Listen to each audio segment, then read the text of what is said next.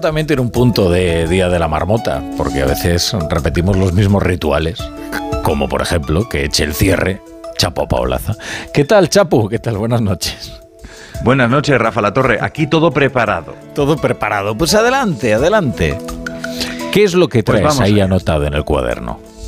Pues hoy traigo anotado que se habla mucho de la cuesta de enero, pero de la de febrero no se dice nada. En febrero, pues el único sitio en el que puedes estar sin volarte la tapa de los sesos es en el ambigú del Falla durante el concurso de carnaval de Cádiz con una Coca-Cola con ron del Corral de la Pacheca y una pizza hawaiana. Lo demás es soportar el paso de los días hasta que llegue la primavera, que tarda, pero llega.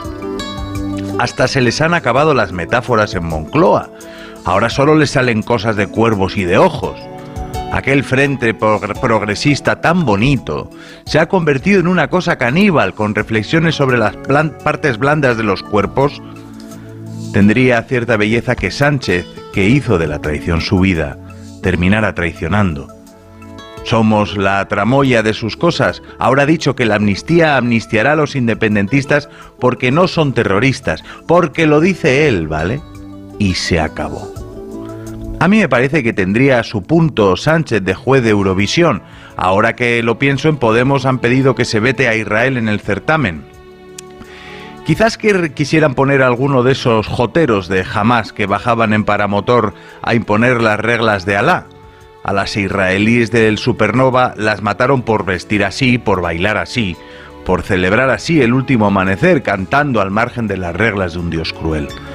Pero en Podemos no les parece suficiente ofensa a la mujer como para ser homenajeadas en Eurovisión. No sufrieron violencia política, parece ser, como sí sufrió Irene Montero. Para ellas no hubo ni tú, ni hermana yo te creo, ni sororidad. Les quitaron la vida, ahora no quieren que canten sus canciones. Hasta mañana, Chapo. Siempre amanece.